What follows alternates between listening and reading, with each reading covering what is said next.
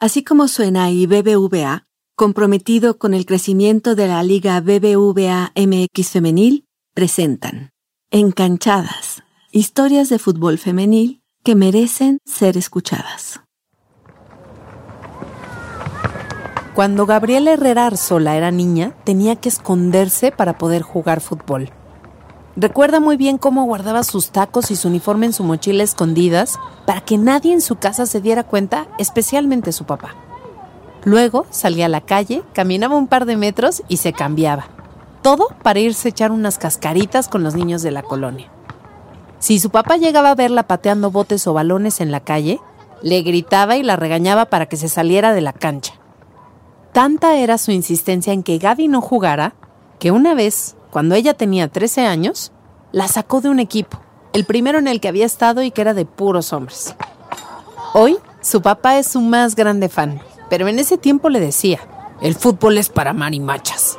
Durante mucho tiempo fue una frase que resonó en su cabeza. Vaya, vengo de una familia muy humilde, muy humilde y nunca tuvimos los recursos. De hecho, trabajo desde, desde que tengo uso de memoria, desde los ocho años trabajo. Viví un montón de situaciones en mi casa, ¿verdad? Pero mi papá eh, antes tenía esa idea de, de que aquí nada más funciona el trabajar y sacar dinero y la mitad del dinero para la casa y la mitad para tus cosas y, aquí nada más sirve el, el, trabajo y el fútbol es de hombres. Gabriela, o Gaby, como le dicen de cariño, nació en Monterrey, Nuevo León, y desde que era niña le encantaba el fútbol. Pero cumplir el sueño de dedicarse profesionalmente a esto no ha sido fácil. Con 33 años, Gaby es la primera futbolista mexicana en irse a jugar a Argentina. Y en su regreso a México, hoy es la jugadora más valiosa del Santos. Soy Paulina Chavira y esto es Encanchadas. Un espacio para hablar de las personas que hacen y se dedican al fútbol. Porque para apoyar al fútbol femenil hay que hablar y conocer más de él. Para poner en perspectiva cómo Gabriela ha logrado superar la adversidad, hay que hablar de las situaciones complicadas que vivió durante su infancia y su adolescencia. Tenía 15 años cuando su papá se fue de su casa. Tiempo después, su mamá también se fue. Se sintió abandonada y muy sola, porque si bien el trabajo era algo que su papá le inculcó desde chiquita, incluso empezó a trabajar a los 8 años, en ese momento todo recayó sobre ella. El fútbol se convirtió en su escape, en su lugar feliz. En sus tiempos libres aprovechaba para jugar y una parte de lo que ganaba lo usaba para comprarse el uniforme, tenis y todo lo que necesitaba. Trabajó como mesera, como entrenadora de equipos locales y logró obtener dos becas deportivas.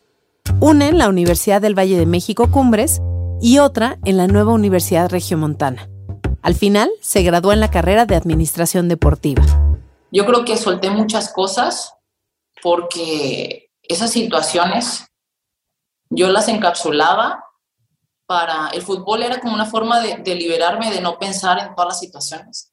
De hecho, casi ni siquiera tenía amigos porque no quería que supieran de mí, de, de lo que me había pasado y todo eso. Mm, era muy sola, muy, tenía una autoestima muy bajo y así, la verdad. Un día se inscribió con su equipo en un torneo estatal de Apodaca y que lo ganan. Gaby no lo sabía, pero ese torneo le iba a cambiar la vida. Gracias a él pudo viajar en 2015 a Ámsterdam para representar a México en la Homeless World Cup, un torneo de fútbol callejero que reúne a personas que han vivido situaciones de vulnerabilidad. Gaby no solo lo ganó, sino que fue reconocida como la mejor portera.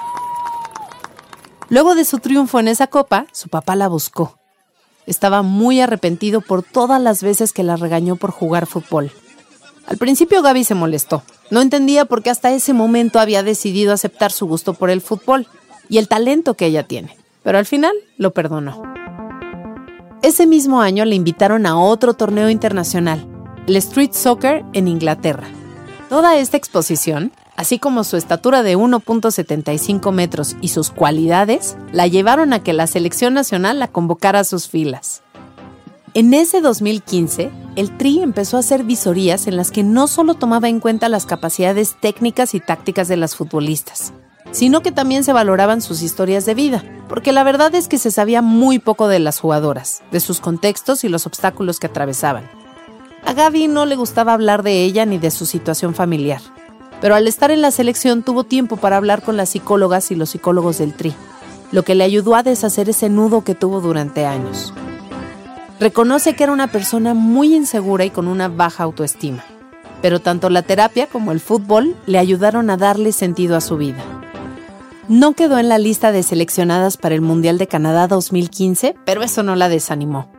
La visibilidad que ya tenía la llevó a abrirse un lugar en el equipo amateur del Puebla.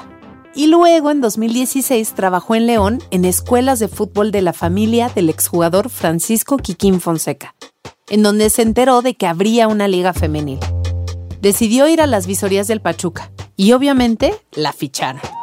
A finales de ese año firmó su contrato, pero no jugó ningún partido en el torneo de la Copa Liga MX femenil en mayo porque dos meses antes se lesionó la rodilla. Una de las personas que la acompañó en esa etapa fue Óscar el Conejo Pérez, el entonces portero de Pachuca, de quien se hizo muy amiga. Cuando la operaron por su lesión, él la visitó en el hospital y le dio consejos para que pudiera recuperarse más rápido. En 2018 llegó a León, en donde estuvo por dos temporadas, y el 29 de octubre, en el partido contra las Rayadas, fue la primera vez que su papá la vio jugar como profesional. Las Esmeraldas ganaron por un gol. Luego, en 2019, la fichó el Cruz Azul, con el que solo jugó nueve partidos. Y en 2021 volvió al norte de México para unirse a las Bravas de Juárez. ¿Sabes qué es lo mejor de la creación de la Liga BBVA MX Femenil? Pues además de que exista esta oportunidad para las jugadoras, es que la gente empieza a seguirlas y a reconocer su talento. Hoy en día, la Liga BBVA MX Femenil tiene en Facebook más de un millón de seguidores y un alcance de 45 millones. ¿Qué tal? Claro que esto se debe al talento, pero también a los medios y patrocinadores como BBVA, que han hecho todo por ponerla en el mapa. En febrero de 2022, Gaby hizo historia.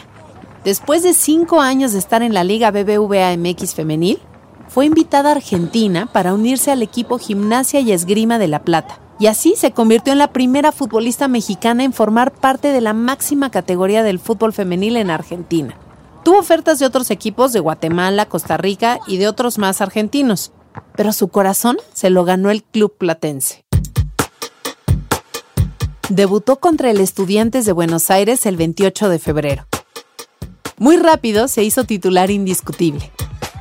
El 11 de enero de 2023, el Ferrocarril Oeste hizo oficial su llegada como portera de las Pibas del Oeste. En ese momento el club era dirigido por Franco Bertera, quien ya había sido su director técnico en Juárez. Gracias a sus actuaciones debajo de los tres palos, el equipo pudo calificar a una semifinal. Gaby siempre ha tenido esa espinita de jugar en el extranjero. Sentía mucha curiosidad por saber cómo era el fútbol femenil en otros países. Su experiencia en Argentina no la decepcionó. Dice que hay muchísimo talento y pasión por parte de las jugadoras y de la afición. Además, destaca que el estilo de juego de allá es muy técnico y un poco distinto al de México. En Argentina, las futbolistas disparan con menos fuerza pero con mayor estilo y efecto. Gaby dice que son hasta cierto punto más atrevidas. Durante su estancia allá, lo que más le costó trabajo fue estar alejada de su familia. Cada que podía, regresaba a México. Pero ahora, después de dos años fuera, volvió este 2024 para quedarse un buen rato. En enero, el Santos Laguna anunció que se integraría a sus filas para el torneo Clausura 2024. Gaby está contenta por haber regresado, aunque también está sorprendida porque muchas cosas han cambiado desde que se fue. Algo que notó y que le llamó la atención fue el hecho de que los equipos se han rejuvenecido. Ahora están conformados por jugadoras de hasta 16 o 17 años, y tan solo 53 de las 458 jugadoras que conforman la liga tienen 30 años o más. Ella considera que la experiencia que tienen las veteranas podría beneficiar a los clubes, por lo que dice que sería importante darles más oportunidades. Realmente no, sabía qué tanto ah, impacto tenía en las personas realmente. Yo creo que, me enfoqué mucho en luchar por mis sueños, pero también de cierta manera eh, también me impulsó el contar mi historia, el, el, que tal vez en algún lugar muy pequeño alguien la leyera y dijera, yo tengo que también luchar por, por, por mis sueños y, y súper lindo, ¿no? Que, que, la gente te, te, hable de esa manera o piense de esa, de esa manera. Estoy súper contenta. A pesar de que Santos está teniendo un torneo complicado, Gaby ha destacado por sus atajadas. En el momento en el que estoy grabando este episodio, es la portera que más goles evita en la liga. Su experiencia en Argentina y en nuestra liga les aporta muchísimo al Santos y a sus compañeras. La historia de Gaby no solo es la de una niña que soñaba con volverse futbolista profesional. Es la de una mujer que con todo y las situaciones familiares, económicas y psicológicas que vivió, se superó gracias a su esfuerzo y su constancia. El fútbol también fue una pieza súper importante, fue su salvavidas. ¿Y qué les diría a las niñas que quieren jugar fútbol, pero que como le sucedió a ella están viviendo momentos difíciles?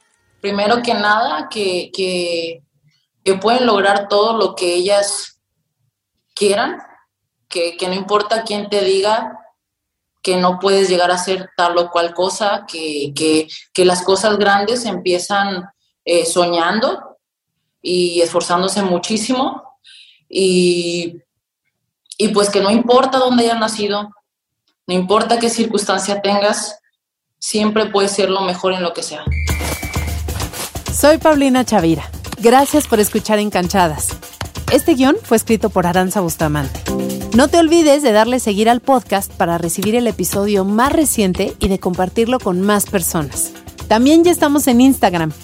Síguenos para contenido exclusivo y mándanos un mensaje para decirnos quiénes quieres que estén en los próximos episodios. Gracias a ti, seguimos hablando de fútbol femenino. Así como suena y BBVA, comprometido con el crecimiento de la Liga BBVA MX Femenil, presentaron Encanchadas, historias de fútbol femenil que merecen ser escuchadas. Dirección y voz Paulina Chavira.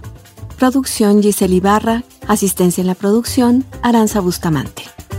La coordinación editorial es de María Scherer y Carlos Pucho.